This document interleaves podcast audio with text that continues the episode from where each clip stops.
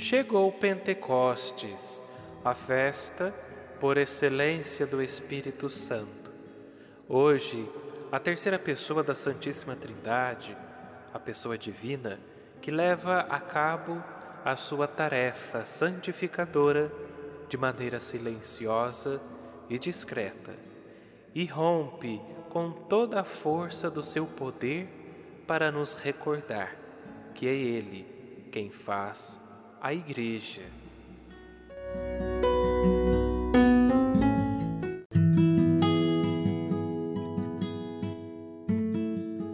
Escuta esta passagem do Evangelho de Jesus Cristo segundo João, capítulo 20, versículos de 19 ao 23. Ao anoitecer daquele dia, o primeiro da semana, estando fechadas por medo dos judeus as portas do lugar onde os discípulos se encontravam, Jesus entrou e, pondo-se no meio dele, disse: A paz esteja convosco. Depois dessas palavras, mostrou-lhes as mãos e o lado. Então os discípulos se alegraram por verem o Senhor. Novamente Jesus disse: A paz esteja convosco. Como o Pai me enviou, também eu vos envio. E depois de ter dito isso, soprou sobre eles e disse: Recebei o Espírito Santo. A quem perdoardes os pecados, eles lhes serão perdoados.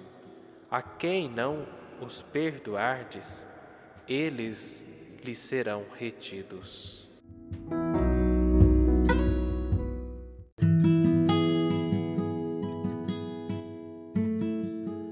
Olá, meu querido irmão, minha querida irmã, salve Maria.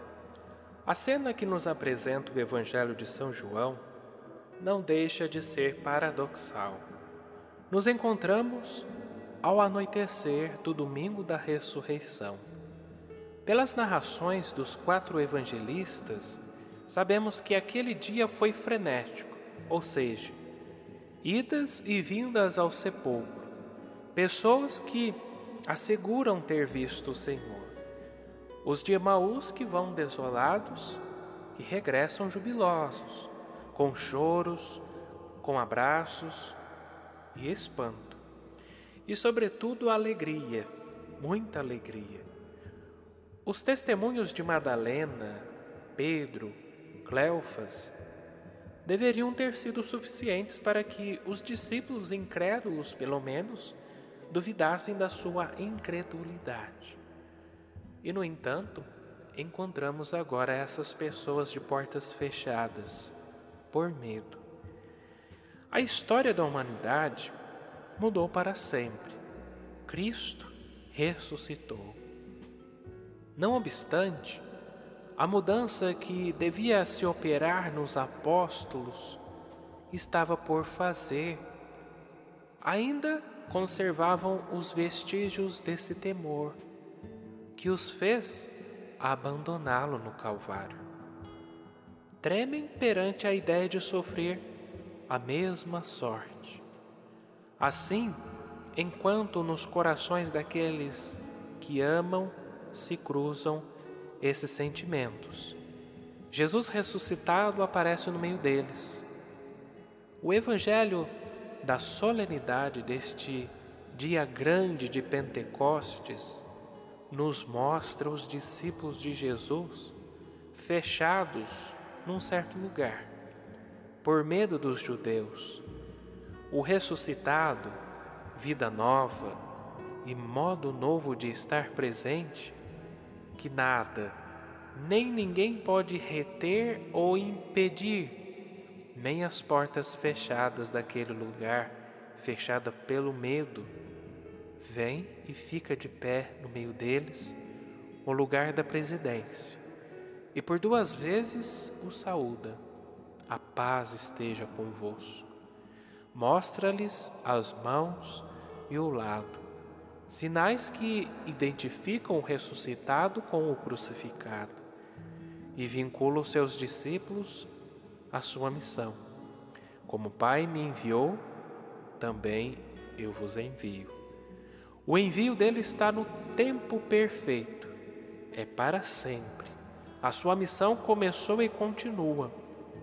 Não terminou nem termina. Ele continua em missão. A nossa missão está no presente. O presente da nossa missão aparece, portanto, vinculado e agrafado à missão de Jesus. E não faz sentido sem ela e sem ele.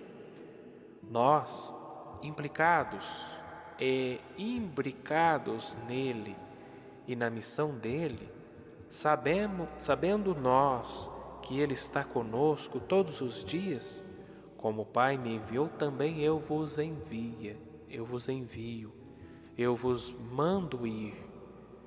Este como define o estilo da nossa missão, de acordo com o estilo e a missão de Jesus.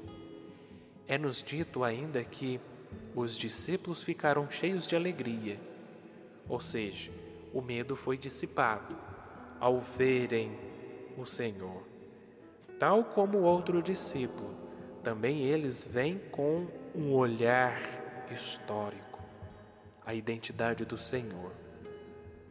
O sopro de Jesus sobre eles é o sopro criador, com espírito para a missão frágil, forte do perdão, jubileu divino do Espírito, este sopro, este alento, este vento, só aparece neste lugar em todo o Novo Testamento.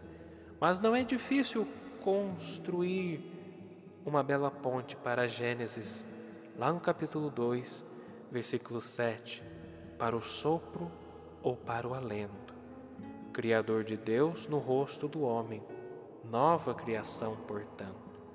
Meus irmãos e minhas irmãs, mesmo que nós não ouvimos o texto luminoso do livro dos Atos dos Apóstolos, capítulo 2, versículo de 1 ao 11, esta passagem, este texto, nos mostra todos reunidos no cenáculo, e varridos ou recriados pelo vento impetuoso do Espírito, que varre as teias de aranha que ainda nos tolhem, e pelo seu fogo que nos purifica. Aqui entendemos a solenidade de hoje, que toda a igreja celebra. O Espírito sentou-se, bela e significativa expressão, sobre nós, novo Mestre que orienta e guia a nossa vida a nossa mente, o nosso coração, as nossas entranhas, as nossas mãos, os nossos pés. É o cumprimento da segunda das cinco promessas acerca da vinda do Espírito feitas por Jesus no Evangelho de João. Ensinar-vos-á todas as coisas e recordar-vos-á tudo o que eu vos disse. Realização em casa no cenáculo. Verificação na cidade, no mundo. Eis-nos a falar outras línguas, dádiva do Espírito. Milagre, cessam as incompreensões, as, di as divisões, as invejas, os ciúmes, os ódios e também as indiferenças. E aqui nasce um mundo novo de comunhão e comunicação plenas, pois todos nos entendemos tão bem como se se tratasse da nossa língua materna. Aqui muita atenção.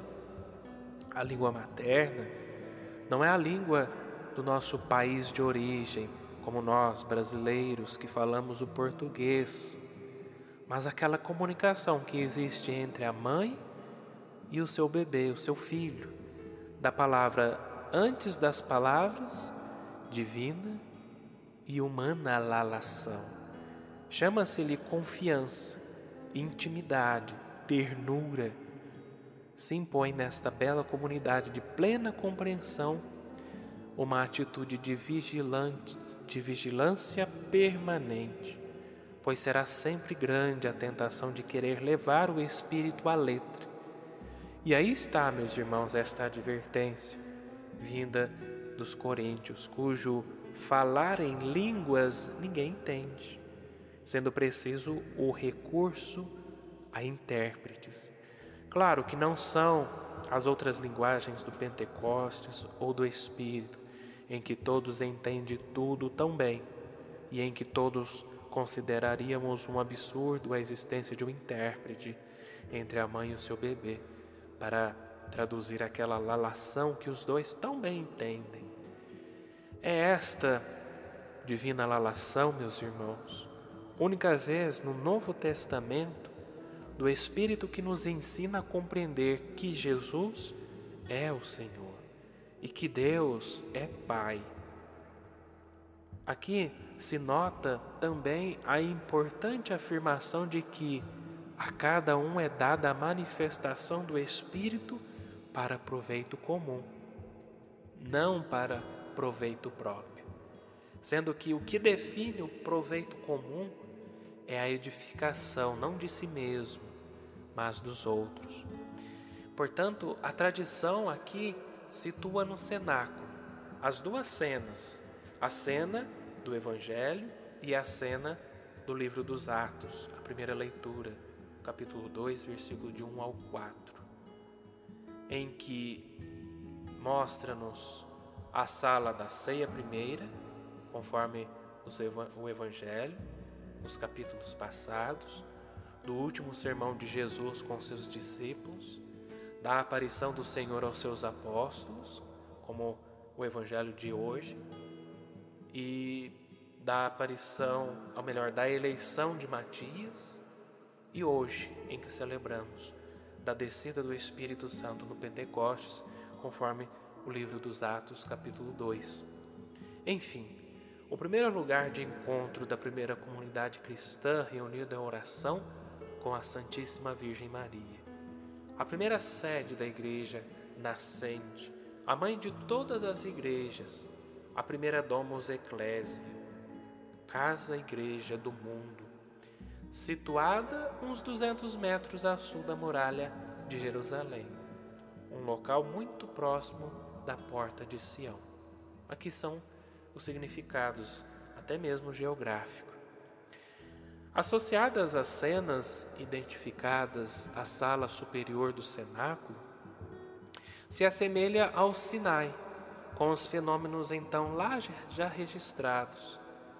Aqui vemos, a propósito, a bela descrição que deles faz Filon de Alexandria, em que lhe diz: Deus não tinha boca ou língua, mas com um prodígio fez que um rombo se produzisse no ar, que um sopro se articulasse em palavras, pondo o ar em movimento. Este se transformou em fogo que tinha forma de chamas, e uma voz ressoava do meio do fogo e descia do céu, e esta voz se articulava no idioma próprio dos ouvintes. Mas também, meus irmãos, Babel é evocada em contraponto. Aqui é importante nós lembrarmos e trazermos como uma referência. Lá no livro do Gênesis, no capítulo 11, versículo 7 diz: ninguém compreendia mais a língua do seu próximo. E em Atos dos Apóstolos, no capítulo 2, versículo 6, que diz: Cada um compreendia na sua própria língua materna. Meus irmãos e minhas irmãs, o Espírito Santo é também enviado em missão, e é aquele que recebe o que é do Filho e que o Filho recebeu do Pai. O Filho é a transparência do Pai. O Espírito Santo é a transparência do Filho. O ensinamento do Espírito Santo é o mesmo que Jesus fez e que recebeu do Pai, mas vem depois do de Jesus. E se processa ao contrário do de Jesus, não com, com palavras sensíveis que tocam os órgãos da audição de um público determinado mas na interioridade da inteligência e do coração de cada pessoa humana, ou seja, de cada um de nós. Este ensinamento interior do Espírito Santo é comparado à unção de óleo, o crisma, que penetra lentamente, como diz o apóstolo. Vós, vós recebestes a unção, o crisma, que vem do Santo e todos conheceis. Ou então, a unção, o crisma, dele vos ensina acerca de todas as coisas. É a unção que lentamente penetra em nós, ocupa o nosso interior, suaviza as nossas asperezas, cura as nossas dores e faz nascer entre nós comunidade e comunhão. Aqui é importante a compreensão do sacramento que nós recebemos, o crisma ou a confirmação. É essa maturidade na fé em que o Espírito faz com que nós conhecemos acerca, acerca de tudo aquilo que foi nos revelado. Meus irmãos e minhas irmãs, o ensinamento novo, esse ensinamento novo e atual que Jesus nos traz através do Espírito, ele não é exterior, com sons e palavras, mas que atinge diretamente as pregas da inteligência e do coração. É assim que a linguagem nova do Espírito afeta ao mesmo tempo o português o chinês, o inglês, o russo, o católico, o muçulmano, o hebreu e tantos outros. É como quando, em vez de se porem a falar cada um na a sua língua incompreensível para o outro, o português e o chinês, por exemplo, entregassem uma flor um ao outro. É assim que fala o Espírito, é assim que age o Espírito pessoa dom, fonte de dons. Assim, para a nossa vida cristã, é muito importante darmos muita atenção aos gestos do Senhor. Em particular, esta cena é fundamental para compreender como Deus responde aos nossos medos, que muitas vezes são o obstáculo que nos impede de corresponder à Sua graça. Os discípulos estavam com medo no cenáculo, com as portas fechadas. Jesus faz quatro coisas: dá-lhes a paz, pede-lhes que levantem o olhar para contemplar as suas chagas e até ao seu lado. Dá-lhe a missão e com ela a possibilidade de perdoar os pecados. Aqui vemos que os discípulos são agraciados. E é maravilhoso ver como o Senhor responde ao temor. Quantas vezes nós também tememos Deus com uma vocação? Aqui Jesus responde com a vocação, ou seja, a chamada de Deus que inclui sempre o sentido de missão. É em si mesma a resposta às nossas próprias debilidades e covardias. Jesus não espera que os seus apóstolos se convertam em homens valentes para depois os enviar. Os envia justamente quando estão assustados, porque a sua paz, a sua força, não virão das qualidades humanas ou das circunstâncias favoráveis, virão do Espírito Santo que recebem nesse momento. E aqui a igreja se fez, se faz e continuará a fazer-se pela ação do Paráclito. Aqui a nossa tarefa, meus irmãos, não é outra senão a de nos deixarmos guiar por Ele, pelo Espírito. Por isso, não cabem nem as ambições, nem a soberba, mas a humildade de sermos conduzidos por Ele. A partir desse momento, a vida dos apóstolos vai se resumir em proclamar em todos os lugares que Jesus é o Senhor. Mas, como diz o apóstolo Paulo na segunda leitura, que também nós não ouvimos, mas que você pode meditar, para poder afirmar isso, necessitamos do Espírito Santo.